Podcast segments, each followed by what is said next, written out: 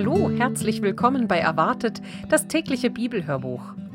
Heute ist der 13. März, ich bin Ilonka und weiter geht's in unserer täglichen Bibellese. Schön, dass ihr reinhört.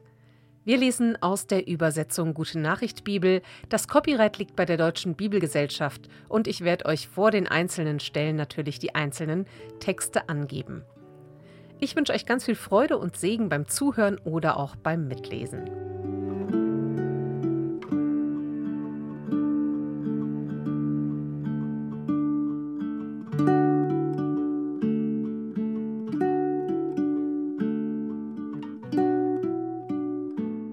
Wir lesen aus dem vierten Buch Mose die Kapitel 19 und 20. Die Herstellung eines Reinigungswassers. Der Herr sagte zu Mose und Aaron, Was ich euch jetzt befehle, soll auch in Zukunft regelmäßig ausgeführt werden. Lasst euch von den Israeliten eine rote Kuh bringen, die fehlerfrei und noch nie zur Arbeit eingespannt worden ist. Gebt sie dem Priester Eleazar, damit er sie vor das Lager hinausführen und dort in seiner Gegenwart schlachten lässt. Von ihrem Blut soll er mit dem Finger siebenmal etwas in Richtung auf die Vorderseite des heiligen Zeltes sprengen. Dann wird die ganze Kuh vor seinen Augen verbrannt, nicht nur die Fettstücke, sondern auch Fleisch, Blut und Haut und die Eingeweide samt ihren Inhalt. Der Priester wirft Zedernholz, Ysop und Karmesinfarbe in das Feuer. Darauf wäscht er sich und seine Kleider mit Wasser. Er kann dann ins Lager gehen, bleibt aber bis zum Abend unrein. Auch der Mann, der die Kuh verbrannt hat, muss sich und seine Kleider waschen und bleibt bis zum Abend unrein. Jemand, der rein ist, sammelt die Asche der Kuh ein und bringt sie an einen reinen Platz außerhalb des Lagers. Dort wird sie aufbewahrt, damit daraus für die Gemeinde Israel ein Reinigungswasser zur Beseitigung von Unreinheit hergestellt werden kann. Denn die Verbrennung der Kuh hat die Wirkung eines Sühneopfers. Anwendung des Reinigungswassers. Der Mann, der die Asche eingesammelt hat, muss seine Kleider waschen und bleibt bis zum Abend unrein. Für die Israeliten wie für die Fremden, die bei ihnen leben, gilt in alle Zukunft die Anordnung, wer einen Toten berührt, wird für sieben Tage unrein. Er muss sich am dritten und am siebten Tag mit dem Reinigungswasser besprengen lassen und ist dann wieder rein. Wenn er es unterlässt, bleibt er unrein. Ein solcher Mensch entweiht die Wohnung des Herrn. Er hat sein Leben verwirkt und muss aus Israel ausgestoßen werden. Seine Unreinheit ist nicht wieder zu beseitigen, weil kein Reinigungswasser über ihn gesprengt worden ist. Wenn in einem Zelt jemand stirbt, werden alle für sieben Tage unrein, die gerade im Zelt sind oder es betreten. Auch jedes offene Gefäß, das nicht mit einem festen Deckel verschlossen ist, wird unrein. Unrein wird auch für sieben Tage, wer im Freien einen Toten berührt, gleichgültig, ob dieser erschlagen worden oder eines natürlichen Todes gestorben ist. Und ebenso wird unrein, wer mit menschlichen Gebeinen oder einem Grab in Berührung kommt.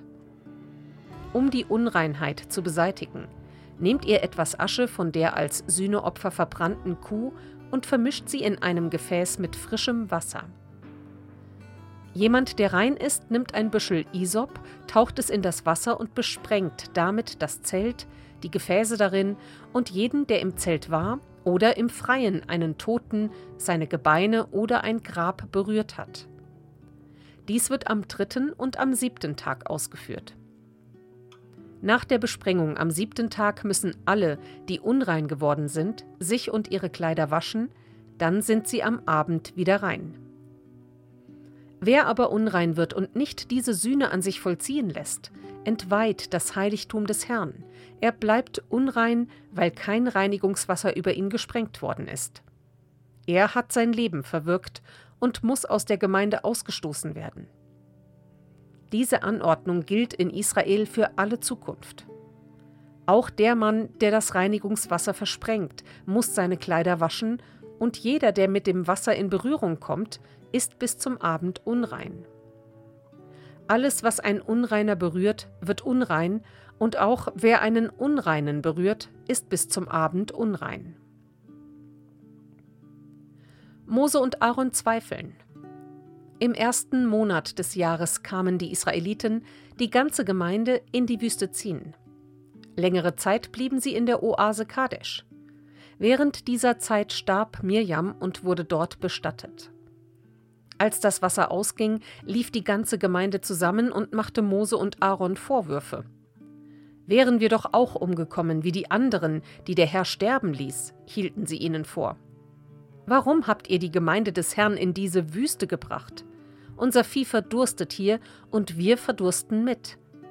Wozu habt ihr uns aus Ägypten geführt, wenn ihr uns nichts Besseres zu bieten habt? Hier wächst weder Korn noch Wein, es gibt keine Feigen und keine Granatäpfel, nicht einmal Wasser gibt es zu trinken. Mose und Aaron wichen vor dem Volk bis zum Eingang des heiligen Zeltes zurück und warfen sich dort nieder. Da erschien ihnen die Herrlichkeit des Herrn, und der Herr sagte zu Mose: Hol deinen Stock und geh mit Aaron zu dem Felsen dort drüben. Befehlt dem Felsen vor der versammelten Gemeinde, euch Wasser zu geben, dann wird Wasser daraus hervorsprudeln, und ihr könnt Menschen und Vieh zu trinken geben. Wie der Herr es befohlen hatte, holte Mose den Stock, der im Heiligtum aufbewahrt wurde. Zusammen mit Aaron rief er die Gemeinde zu dem Felsen und sagte, Ihr seid ein widerspenstiges Volk.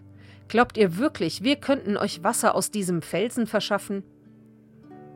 Er hob den Stock und schlug damit zweimal an den Felsen. Da kam so viel Wasser heraus, dass Menschen und Vieh genug zu trinken hatten.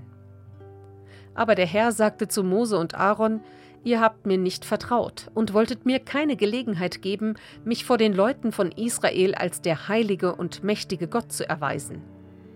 Darum könnt ihr dieses Volk nicht bis in das Land führen, das ich ihnen versprochen habe. Die Quelle erhielt den Namen Meriba, Anklage, weil hier die Israeliten den Herrn angeklagt hatten, doch er erwies sich als der heilige und mächtige Gott. Die Edomiter verweigern den Durchzug. Von Kadesh aus schickte Mose Boten ins Land Edom. Er sagte zum König der Edomiter: Wir bringen Botschaft von euren Brüdern, den Israeliten. Sie lassen euch sagen: Ihr wisst selbst, was wir alles durchgemacht haben. Unsere Vorfahren zogen nach Ägypten und haben lange dort gewohnt. Aber die Ägypter behandelten uns schlecht. Da schrien wir zum Herrn um Hilfe. Er hörte uns und schickte einen Engel, der uns aus Ägypten herausführte. Jetzt sind wir in Kadesh, einer Stadt in der Nähe eurer Grenze. Erlaubt uns, dass wir durch euer Land ziehen. Wir werden stets auf der großen Straße bleiben, die dem König gehört, und nicht einen Schritt von ihr abweichen. Wir ziehen nicht durch eure Äcker und Weinberge und trinken keinen Tropfen aus euren Brunnen. Aber die Edomiter antworteten, wir erlauben nicht, dass ihr durch unser Land zieht. Wenn ihr es versucht, werden wir gegen euch kämpfen. Die Israeliten versicherten noch einmal, wir werden auf der festen Straße bleiben. Wenn wir oder unser Vieh Wasser brauchen, werden wir es euch bezahlen. Wir kommen zu Fuß und führen nichts gegen euch im Schilde. Aber die Edomiter wiederholten, ihr dürft nicht durchziehen. Sie rückten mit einer starken Heeresmacht gegen die Israeliten aus. Weil die Edomiter ihnen den Durchzug verweigerten, wählten die Israeliten einen anderen Weg. Aaron muss sterben.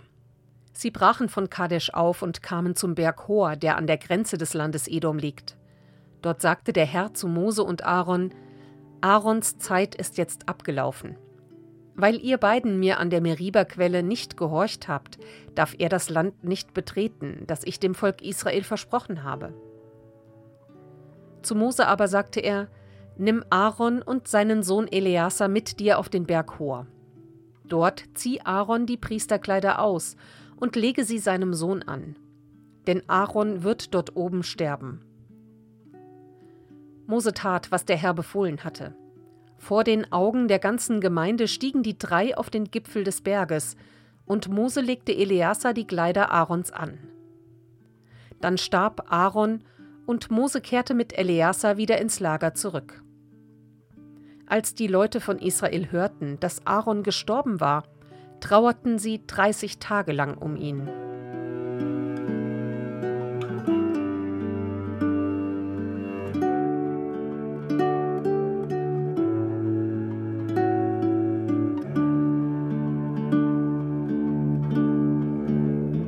Aus Matthäus 25 lesen wir die Verse 1 bis 30.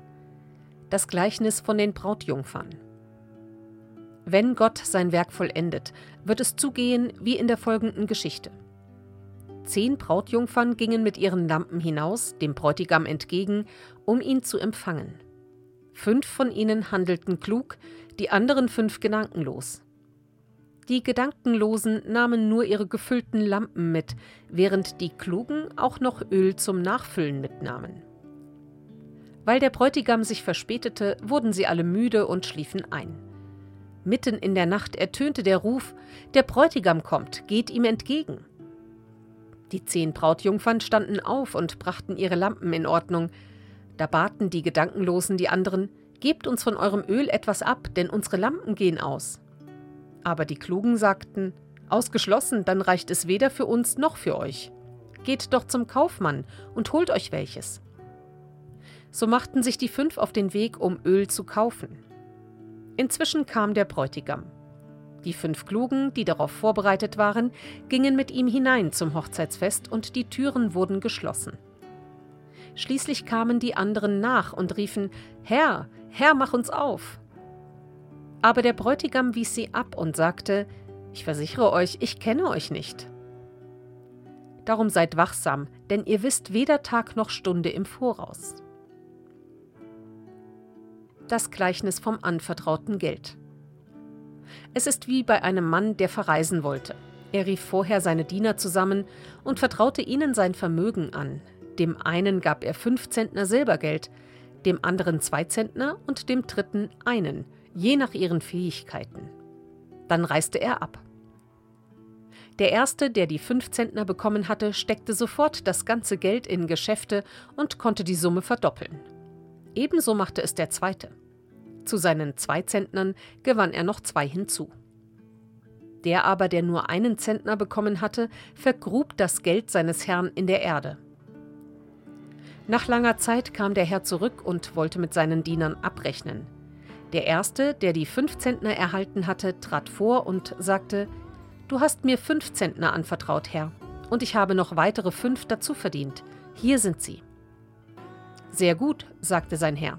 Du bist ein tüchtiger und treuer Diener. Du hast dich in kleinen Dingen als zuverlässig erwiesen, darum werde ich dir auch Größeres anvertrauen. Komm zum Freudenfest deines Herrn. Dann kam der mit den zwei Zentnern und sagte, Du hast mir zwei Zentner gegeben, Herr, und ich habe noch einmal zwei Zentner dazu verdient. Sehr gut, sagte der Herr, du bist ein tüchtiger und treuer Diener. Du hast dich in kleinen Dingen als zuverlässig erwiesen, darum werde ich dir auch Größeres anvertrauen. Komm zum Freudenfest deines Herrn. Zuletzt kam der mit dem einen Zentner und sagte, Herr, ich wusste, dass du ein harter Mann bist. Du erntest, wo du nicht gesät hast, und sammelst ein, wo du nichts ausgeteilt hast. Deshalb hatte ich Angst und habe dein Geld vergraben, hier hast du zurück, was dir gehört. Da sagte der Herr zu ihm, Du unzuverlässiger und fauler Diener, du wusstest also, dass ich ernte, wo ich nicht gesät habe, und sammle, wo ich nichts ausgeteilt habe? Dann hättest du mein Geld wenigstens auf die Bank bringen sollen, und ich hätte es mit Zinsen zurückbekommen. Nehmt ihm sein Teil weg und gebt es dem, der die zehn Zentner hat. Denn wer viel hat, soll noch mehr bekommen, bis er mehr als genug hat. Wer aber wenig hat, dem wird auch noch das Letzte weggenommen werden. Und diesen Taugenichts werft hinaus in die Dunkelheit draußen. Dort gibt es nur noch Jammern und Zähneknirschen.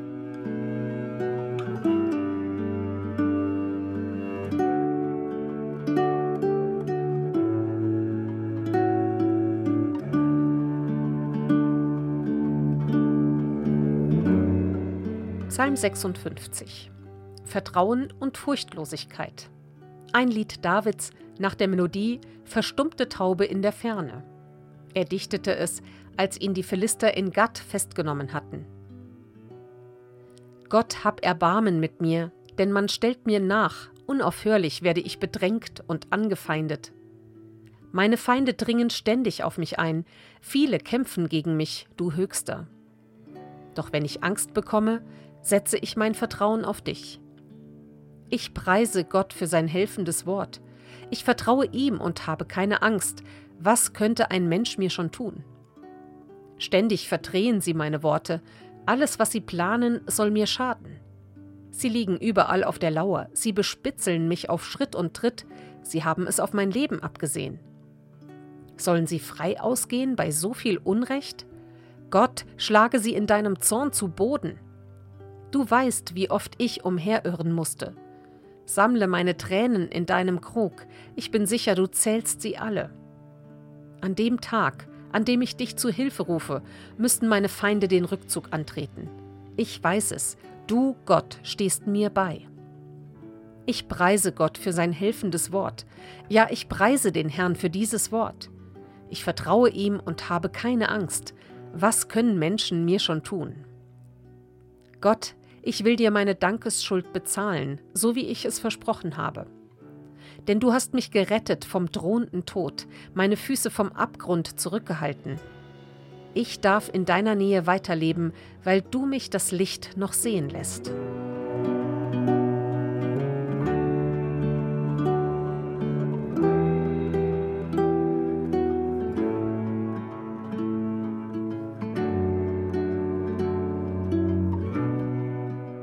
Aus Sprüche Kapitel 11, Vers 8. Wer das Rechte tut, wird aus Not errettet. An seiner Stelle gerät der hinein, der Schlechtes tut.